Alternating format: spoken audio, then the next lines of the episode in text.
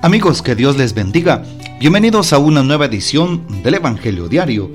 Estamos al lunes 12 de febrero, en esta sexta semana del tiempo ordinario. Ayer, en la liturgia de la iglesia, aunque celebrábamos el sexto domingo del tiempo ordinario, también en día 11 de febrero, recordábamos en la Iglesia Universal la fiesta de Nuestra Señora de Lourdes y la Jornada Mundial del Enfermo. Así que qué hermoso saber que nuestra Madre sigue estando en la vida de toda la iglesia.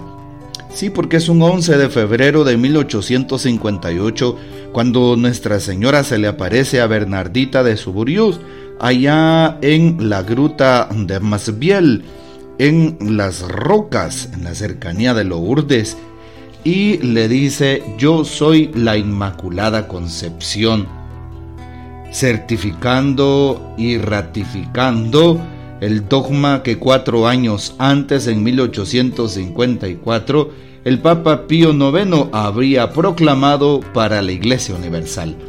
Así que pedimos la intercesión de nuestra Madre Santísima, la Virgen de Lourdes, abogada de los enfermos. Bueno, hoy Vale la pena también saber que recordamos en la liturgia a Santa Eulalia en 12 de febrero. Santa Eulalia fue virgen y mártir. Así es.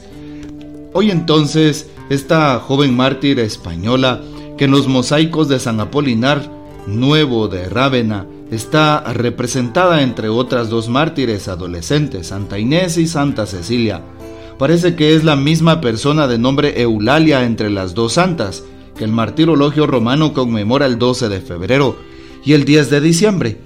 La primera venerada en Barcelona habría padecido el martirio bajo Diocleciano del 284 al 305. La segunda mártir en Mérida durante la tetrarquía, Maximiano, Constancio, Diocleciano, Galerio, del 292 al 305 pero según los estudios geográficos actuales, parece que se trate de una misma santa y la confusión se debe a las distintas narraciones de su martirio. Ciertamente la Pasio de Eulalia de Barcelona no es anterior al siglo VII y es muy evidente su inspiración en la Pasio de Eulalia de Mérida, que a su vez se deriva del tercer himno del Peristefanón que el poeta Prudencio escribió hacia el año 405 en honor de la mártir española. Según la descripción de Prudencio, Eulalia es una niña de apenas 13 años a quien el padre, para alejarla de los peligros de la persecución anticristiana, la lleva lejos de la ciudad de Mérida, confiándola a una familia amiga en el campo. Eulalia abriga en su corazón la esperanza de ser contada entre quienes merecen la palma del martirio. De noche huye del pueblo y se presenta al juez de Mérida. Jadeante y fatigada por el largo viaje, tímida y audaz al mismo tiempo, dice solo una palabra, creo más locuaz es Eulalia de Barcelona, que llena al prefecto Daciano de reproches por la persecución que ha iniciado. Es su profesión de fe en Cristo. El magistrado se conmueve y para salvar esa joven vida trata en vano de convencerla hacia la idolatría. Después trata de doblegar su firmeza con la tortura. Las puntas agudas que le clavan en sus tiernas carnes no logran absolutamente nada. Rodeado de antorchas ardientes, el cuerpo de la niña Eulalia se consume como una víctima sacrificial colocada sobre la hoguera. Cuando la valiente mártir reclina la cabeza, sale de su boca una cándida paloma que sube hacia el cielo por entre las negras nubes. Luego descienden copos de nieve que cubren el cuerpo despedazado y ennegrecido de la mártir. El culto de Eulalia, en su doble versión geográfica, es muy difundido en España y en Francia. A comienzos del siglo V ya se le había construido una basílica en Mérida. Pidamos pues la poderosa intercesión de Santa Eulalia, Virgen y Mártir. Y para hoy tomamos el texto bíblico del Evangelio según San Marcos capítulo 8 versículos del 11 al 13. En aquel tiempo se acercaron a Jesús los fariseos y se pusieron a discutir con él, y para ponerlo a prueba le pedían una señal del cielo. Jesús suspiró profundamente y dijo, ¿por qué esta gente busca una señal? Les aseguro que a esta gente no se le dará ninguna señal. Entonces los dejó, se embarcó de nuevo y se fue a la otra orilla. Palabra del Señor, gloria a ti, Señor Jesús. Empecemos en este día la reflexión del lunes. Sí, con la primera lectura tomada de la carta del apóstol Santiago, capítulo 1, versículos del 1 al 11. Empieza recordándonos uno de sus párrafos.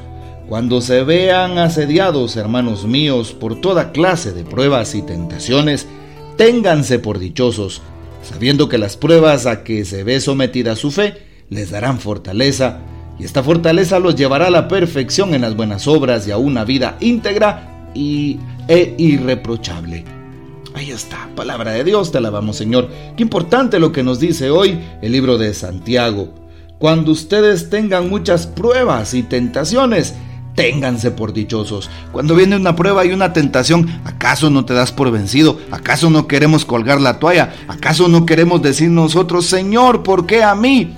¿Acaso no renegamos muchas veces de nuestra fe? ¿Acaso no le protestamos al Señor y muchas veces queremos justificarnos y le alegamos al Señor? Decimos en el buen chapín, es decir, Siempre le reclamamos a Dios porque viene una prueba, una trampa, una calamidad, un problema, una crisis. Viene entonces esa situación difícil incluso una tentación. ¿Y qué hacemos?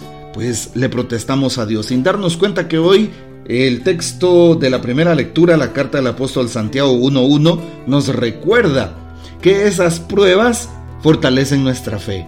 Así es, nos lleva a la perfección, a una vida irreprochable. Bueno, pues cuando venga la prueba, dale gracias a Dios. Aprendamos a confiar en Él, en que su misericordia es más grande que cualquier crisis, cualquier prueba.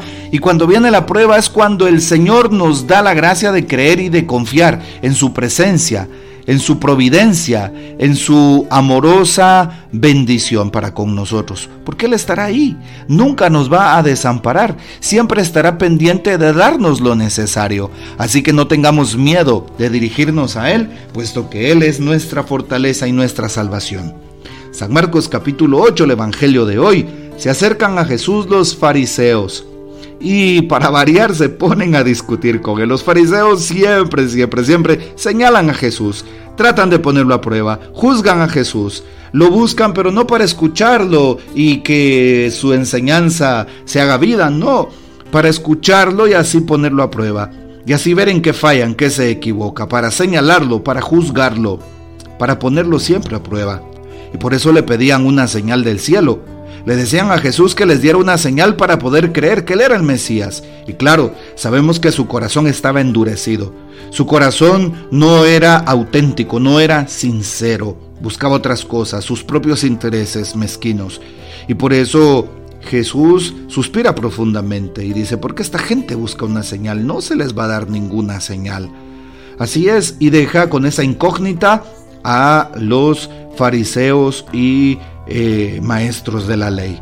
Se embarca a otro lugar. Muchas veces le pedimos una señal a Jesús. ¿Cuántas veces probamos a Dios? ¿Cuántas veces queremos hacer tratos con Dios diciéndole, Señor, dame esto que te pido y yo te doy aquello? Hago este novenario, pero si tú me das. Siempre queremos hacer ese tipo de tratos, tratos con Dios porque los hacemos entre nosotros los seres humanos sin saber que con Dios no se hacen esos tratos. A Dios se le trata con gratuidad y le decimos, Señor, que en nosotros se haga tu santa voluntad. Por eso cuidado, cuidado con los católicos. Cuando decimos yo, eh, por ejemplo, ¿verdad? Hay unas frases que se dicen, eh, yo declaro, por ejemplo, ¿sí?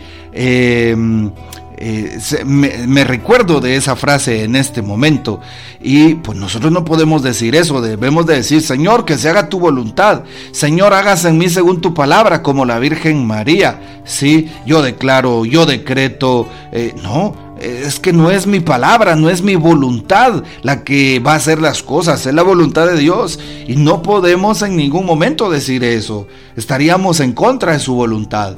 ¿Verdad? Y tendríamos una actitud protestante. Así que cuidado. Pidámosle al Señor que nos dé la gratuidad de su presencia y que nosotros aprendamos a buscarlo en las cosas eh, tan ordinarias del mundo y no a pedir grandes señales del cielo, sino en lo ordinario de cada día encontrarnos con Él. Incluso en el rostro ordinario de cada persona encontrarnos con Él, en la necesidad del otro y ayudándolos desde la caridad fraterna, desde la misericordia, encontrarnos con Él. Esta es la invitación que se nos hace a la luz del Evangelio que hemos escuchado. Bueno, hoy consagramos al Señor esta semana que empezamos para que Él nos bendiga, provea y acompañe. El Señor nos bendiga, que María Santísima nos guarde y que gocemos de la fiel custodia de San José. Y la bendición de Dios Todopoderoso, Padre, Hijo y Espíritu Santo descienda sobre ustedes y permanezca para siempre. Amén. Comparte este audio y hasta mañana.